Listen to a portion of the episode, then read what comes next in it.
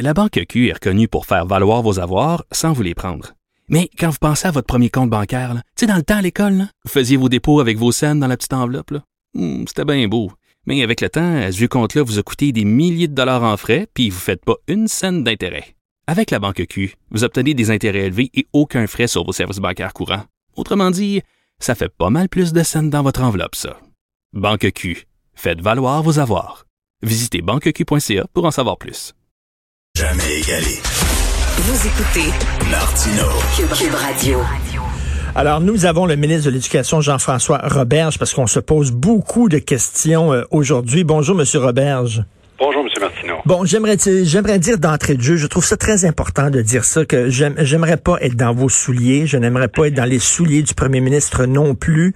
Euh, J'occupe une position extrêmement confortable qui est celle de gérant d'estrade. Faut le dire aussi, là, parce que euh, c'est pas facile et il n'y a pas de solution parfaite. Et des fois, on dit vous improvisez, mais qu'est-ce que vous voulez? La situation était tellement exceptionnelle. Cela dit, il y a des questions qu'on peut se poser en tant que citoyen, en tant que journaliste et je que vous allez répondre à ces questions-là.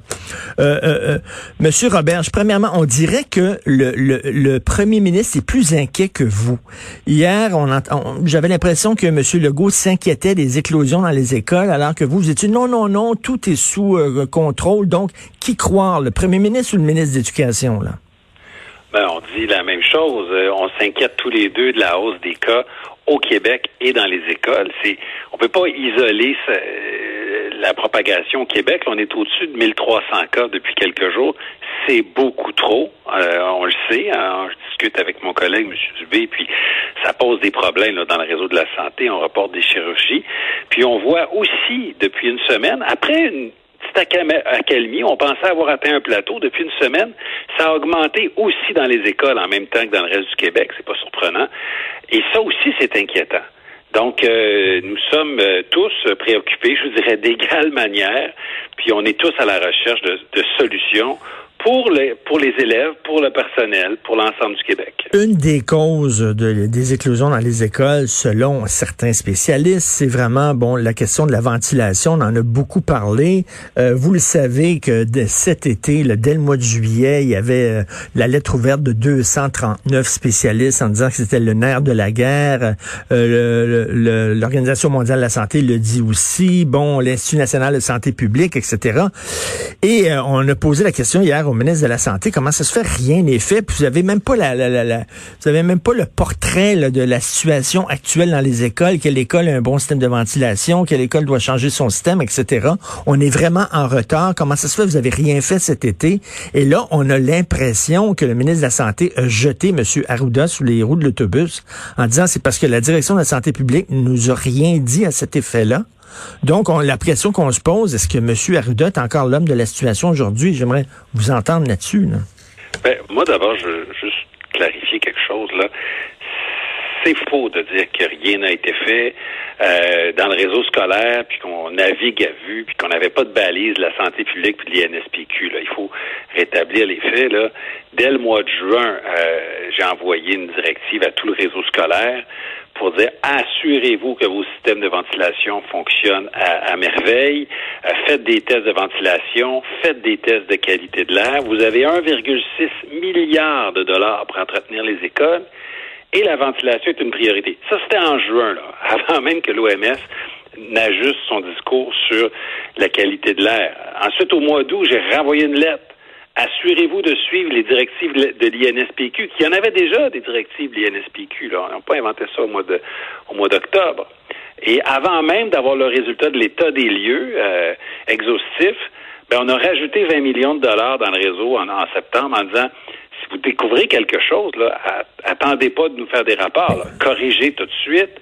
Si vous avez besoin de détecteurs de CO2, vous pouvez les acheter. Si vous avez besoin de filtreurs supplémentaires, vous pouvez les acheter. Puis on voit que le réseau l'a fait. C'est pas le ministère qui se promène de classe en classe pour tester l'air ou pour changer les filtres. Ce sont les centres de services scolaires, c'est pour ça qu'on les a financés comme jamais pour euh, rénover. là, là si, en juin, vous avez envoyé ce mémo-là euh, dans, dans, le système scolaire aux écoles, est-ce que c'est parce que M. Arruda vous avez dit que justement, il faut faire quelque chose sur la ventilation? Parce que c'est pas ce qu'on c'est pas l'impression qu'on avait en écoutant le ministre de la Santé. Il semblait dire que M. Arruda dormait sa switch. Ben, on l'a pas envoyé ça en juin parce que M. Arruda nous l'a dit. On l'a envoyé parce qu'on a été proactif, parce que dans le réseau scolaire, on sait bien qu'il y avait des enjeux, euh, que nos écoles n'avaient pas été bien entretenues depuis longtemps. on voyait venir l'automne, puis on voyait venir l'hiver, puis on savait qu'on était, on n'allait pas passer à travers la pandémie. Donc, on n'a pas attendu un avis de l'INSPQ ou de la santé publique pour être proactif au ministère de l'Éducation. Après ça, ben, on a transmis, bien sûr, les recommandations de l'INSPQ, puis on les a rappelées comme des obligations à suivre euh, au réseau scolaire. Je vous dis pas que tout est parfait, M. Martineau. Là. Quand on est arrivé en 2018, euh, on avait un parc école extrêmement vétuste, puis on fait le maximum pour faire du rattrapage. Mais je vous dirais que depuis juin, depuis juin, on a mis la ventilation sur le dessus de la pile comme une des priorités dans les travaux de rénovation des écoles. Mais là, en plus, au mois d'août, au mois d'août, Justin Trudeau vous a donné 432 millions, justement, pour, entre autres, euh, refaire les systèmes de ventilation des écoles, les moderniser. Oui, euh, c'est vrai. Euh, en fait, c'est en septembre que le fédéral nous a euh, redonné de l'argent supplémentaire pour faire face à tous les enjeux là, de la pandémie. Ça pouvait être pour acheter des masques, ça pouvait être, oui, pour la ventilation, pour le transport scolaire, pour avoir plus d'autobus sur les routes, donc des élèves moins entassés dans les autobus. On a utilisé déjà une partie cet argent-là. Euh, puis on attend, s'il y a d'autres besoins dans le réseau scolaire, on va rajouter des fonds encore. Je vous dirais qu'on n'est pas on n'est pas à compter nos sous pour protéger la santé. on, est, en retard. J'ai un beau-frère qui est professeur, puis euh, il, parlait à ma femme euh, en octobre, début octobre, puis il disait, bon, on me dit, moi, d'ouvrir les fenêtres. Fait qu'il dit, on ouvre les fenêtres, mais les étudiants qui sont proches des fenêtres ont, froid. Et là, c'était début octobre. Imaginez, là, en décembre, janvier, c'est pas un plan, ça, ouvrir les fenêtres? Ben, attention. Là.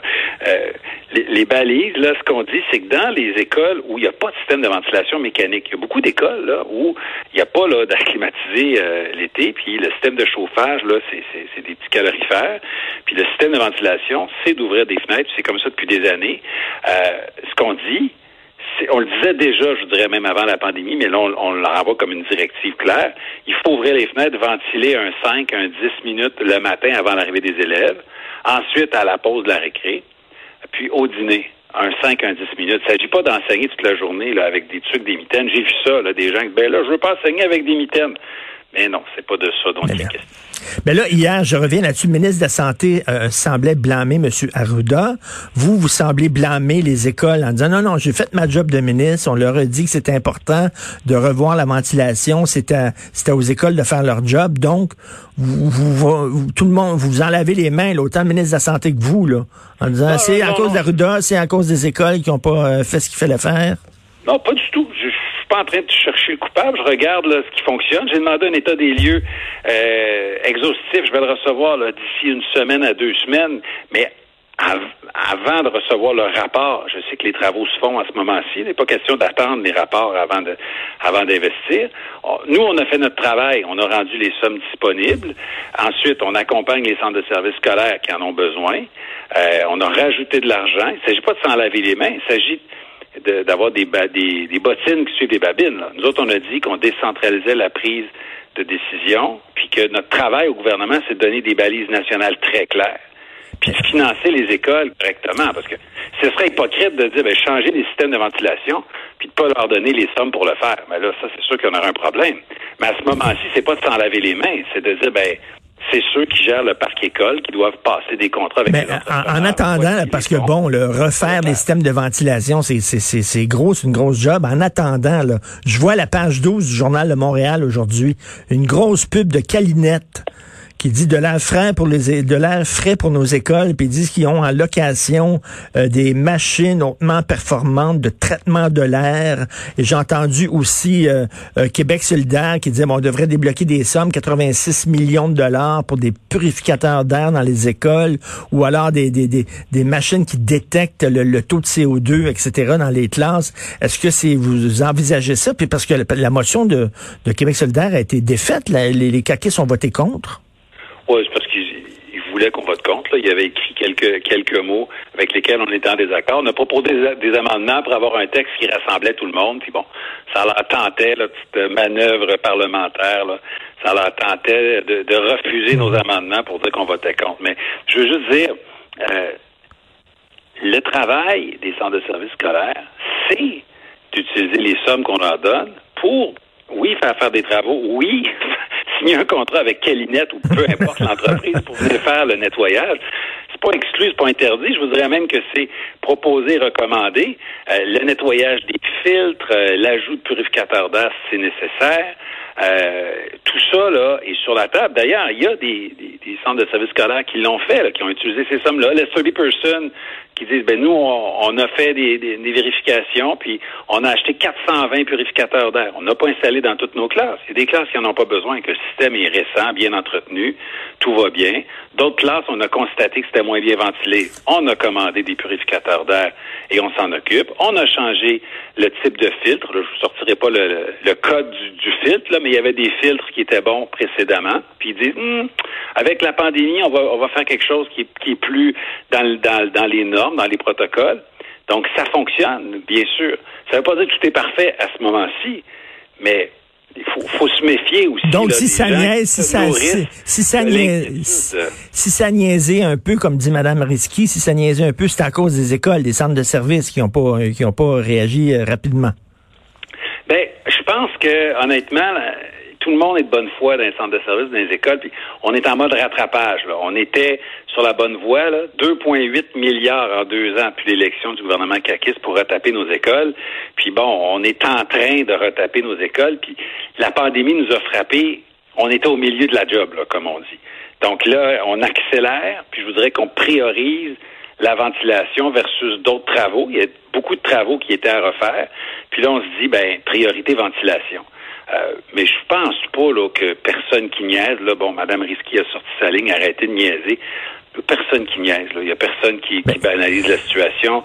Le gouvernement a envoyé les balises, a envoyé les lettres, les directives dès juin, avant même que l'opposition se questionne sur la ventilation. Nous autres, on était au travail. Bon, là, ils font du millage avec ça. Là, Moi, il y je a eu- m'intéresse plus à la santé des élèves que, que euh, puis au communiqué de presse.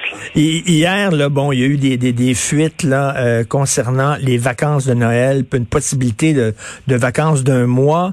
Euh, Est-ce que c'est le gouvernement qui, on sait comment ça fonctionne dans le milieu du journalisme, on n'est pas né d'hier. Des fois, le gouvernement laisse couler des informations pour tester la température de l'eau, pour voir comment les gens réagissent. Est-ce que c'est c'est ça qui s'est passé avec avec ces- le coulage de cette information là? Je pense pas M. Legault était pas euh, très heureux de voir que des, des sujets qui font l'objet de, de débats internes étaient exposés parce que ça je dirais que ça, ça insécurise des gens. Euh, des gens s'inquiètent. Ben là, est-ce que le service de garde serait ouvert? Euh, combien de semaines on pourrait prolonger euh, les vacances de Noël? Qu'est-ce, comment je vais gérer ma vie familiale? Je pense que ça insécurise les gens plus qu'autre chose. Alors que moi, je pense qu'il faut faire les débats comme il faut, d'un point de vue pédagogique, puis d'un point de vue santé publique surtout. Puis quand la décision sera prise, si on va de l'avant, ben on aura bien sûr euh, toutes les réponses à donner. Donc, euh, quand, quand Québec solidaire, quand Manon Massé dit que vous euh, vous lancez des ballons, puis vous, vous dites qu'ils font preuve de mauvaise foi parce que c'est pas vous qui êtes à l'origine de ce, de, de ce coulage-là. Ben, je pense que c'est un procès d'intention. Ils n'ont aucune preuve de ce qu'ils avancent, puis ils l'avancent quand même. Mais ça, Ben là, vous êtes en train de discuter, là, est-ce que ça va être ça? Est-ce que ça va être une, une période des fêtes de- d'un mois? Est-ce que nos enfants vont aller à l'école jusqu'au mois de juillet? Tout est sur la Et, table. là. Ouais, ben, ce que je vous dirais que en ce moment, on, regarde les tendances, là, et c'est pas bon, d'accord? Le, le statu quo nous amène pas au bon endroit, là. Le nombre de cas augmente euh, au Québec. Ça se reflète dans les écoles, mais on le voit surtout au Québec. Puis, euh, ça pose des enjeux importants au réseau de la santé. Là, on remet des chirurgies, c'est pas des blagues. Là. Des gens qui attendent pour des chirurgies, euh, ils, ils passent pas ou ils passent plus tard parce que euh, la, la COVID cannibalise nos, nos, nos ressources dans le réseau de la santé. Donc, il faut trouver une façon d'inverser la tendance. Oui, prolonger les vacances de Noël, c'est un des scénarios sur la table, mais je vous dirais que euh, la décision n'est pas prise parce que on veut pas enlever des jours de classe dans une année importante où on fait du rattrapage par rapport au printemps dernier. hein. Hum, ben oui. Bon. Ben Puis fermer des écoles aussi, d'un point de vue santé mentale pour des élèves, c'est pas évident. Il faut avoir des pensées particulières pour des élèves, des fois, qui sont très, très nombreux, d'une famille très nombreuse, dans des tout petits appartements, euh, confinés. C'est pas super pour la santé mentale. Non. Il faut garder ça en, pré- en tête. Donc, c'est vraiment la balance des inconvénients entre euh, santé mentale, euh, rattrapage académique, puis aussi la situation épidémiologique à la grandeur du Québec. Donc, la question n'est pas tranchée parce qu'elle est complexe. Et là, vous êtes ouvert là, à étudier l'option des demi-classes. Euh, Parce qu'il y a des écoles qui font ça. Là. Il, y a, il, y a des, il, y a, des élèves qui vont à l'école le midi et qui, euh, l'après-midi, font euh, euh, du euh, télétravail, là, mais cas, de l'école à distance. Oui. Ben, moi, ce que je vous dirais, c'est ce qui est important, c'est que les élèves ne perdent pas d'heures de cours. D'accord? Ce qu'on a mis en place en ce moment, là, l'alternance en secondaire 3, 4, 5, de manière générale, ça se fait que, euh, le, supposons le lundi, moi j'ai une fille en secondaire 3, fait que moi c'est pas théorique, je le vis dans ma vie familiale avec mon ado, là. Supposons le lundi, elle est à l'école. Euh, Le mardi, ben, elle a ses cours à distance de la maison. Elle a, suit le même horaire, maths, français, histoire à distance. Le mercredi, elle revient à l'école. C'est sûr que ça aide parce qu'on diminue le nombre de personnes dans l'autobus, à la cafétéria, euh, moins de rassemblements autour des écoles. Puis on sait qu'il y en a eu de la contagion puis des, éclosions à cause des rassemblements d'ados avant et après l'école. Donc là, il va un jour sur deux. Ça qu'évidemment qu'elle participe à moins de rassemblements, c'est sûr. Mais il y a d'autres écoles, puis euh, d'autres endroits, ils ont dit, ben, on est même capable de diviser le nombre d'élèves en classe en deux. Ben, donc, plus de distanciation. Mais il faut être équipé technologiquement pour ça. Donc, il faut avoir des caméras, pas simplement la caméra de notre iPad qu'on dépose sur un pupitre, des caméras intelligentes qui suivent le mouvement du prof. Parce que on veut pas que le prof soit assis à son bureau euh, puis fasse une conférence d'une heure. D'un point de vue pédagogique, c'est pas euh, c'est pas optimal. Donc, on évalue plusieurs options. Il y a des, des profs, puis il y a des euh, centres de services scolaires qui ont, qui ont innové, puis on regarde si on est capable de- d'exporter les bonnes pratiques. Je pense que c'est la meilleure façon de, travailler à ce moment-là. Et là, on est la mi-novembre. Quand on va le savoir, là, quand vous allez faire, vous faire une idée concernant les, les vacances des fêtes? On devrait savoir ça bientôt. Là.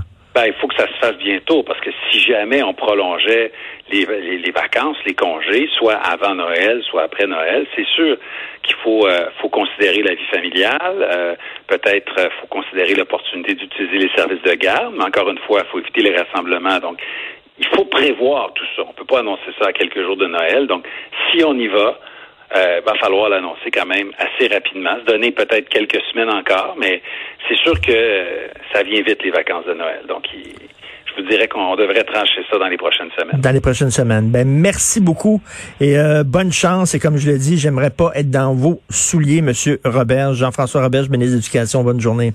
Merci, au revoir. Alors, on entendait le ministre de la Santé hier qui disait non, non, non, nous autres, euh, écoutez, euh, on écoutait la direction de la santé publique. Si on n'a pas euh, bougé plus que ça, c'est parce que M. Arruda ne disait pas que c'était important euh, la ventilation des écoles. Et là, c'est le ministre de l'Éducation qui semble dire non, non, nous autres, on a bougé du côté du ministère de l'Éducation. C'est les centres de services des écoles. finalement, euh, ils savaient qu'il y avait des sommes. On disait que c'était important. Nous autres, on n'a pas attendu. Puis c'est eux autres qui ont bretté.